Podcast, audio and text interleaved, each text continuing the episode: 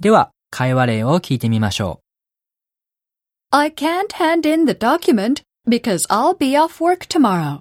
Unless I do it for you. Would you like me to do that? Can you do that? It's really nice of you. う。unless は e を強く読みます。その後にポジティブなアイディアを続けましょう。